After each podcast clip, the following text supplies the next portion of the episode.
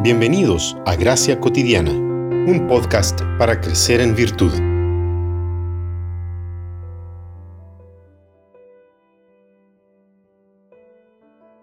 Oren en todo momento. Den gracias a Dios por todo, porque esto es lo que Él quiere de ustedes como creyentes en Cristo Jesús. Primera de Tesalonicenses 5, 17 y 18. La última de las disciplinas espirituales de esta temporada de reflexiones es la menos conocida de todas y probablemente nunca la habías oído mencionar, la disciplina de la statio o preparación. La primera vez que escuché hablar de la statio fue de la mano de Vanessa Belmonte, obrera de la Brie, Brasil, quien apunta a un libro de Bill Gultier como la fuente de la cual ella misma obtuvo el conocimiento de esta peculiar disciplina.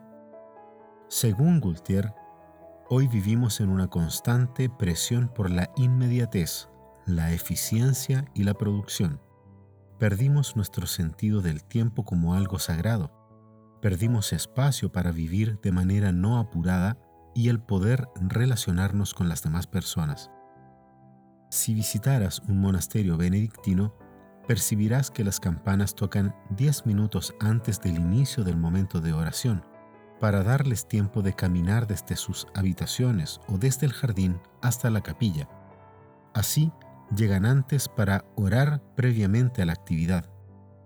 A este ejercicio le llaman statio, que en latín significa literalmente estación, también conocido como preparación. Muchos de nuestros días de trabajo están llenos de reuniones. Practicar esta disciplina nos invitaría a llegar al menos 10 minutos antes del inicio de una reunión, ya sea presencial o virtual, para que en este tiempo previo puedas orar por la reunión, las personas, el tema que será tratado, pidiendo orientación al Señor y que Él conduzca todo según su divina voluntad. Esperar a propósito, intencionalmente, interrumpe nuestro modo de productividad y nos ayuda a recordar la presencia de Dios aquí y ahora. Es una oportunidad de hacer una pausa, respirar profundamente y orar para que tanto nosotros como las personas con las que estaremos podamos participar de lo que Dios está haciendo en nuestra reunión, evento o actividad. Como consecuencia, esta disciplina nos ayudará a mostrar respeto y consideración por el tiempo de las demás personas, especialmente en contextos donde el retraso es una muy mala costumbre.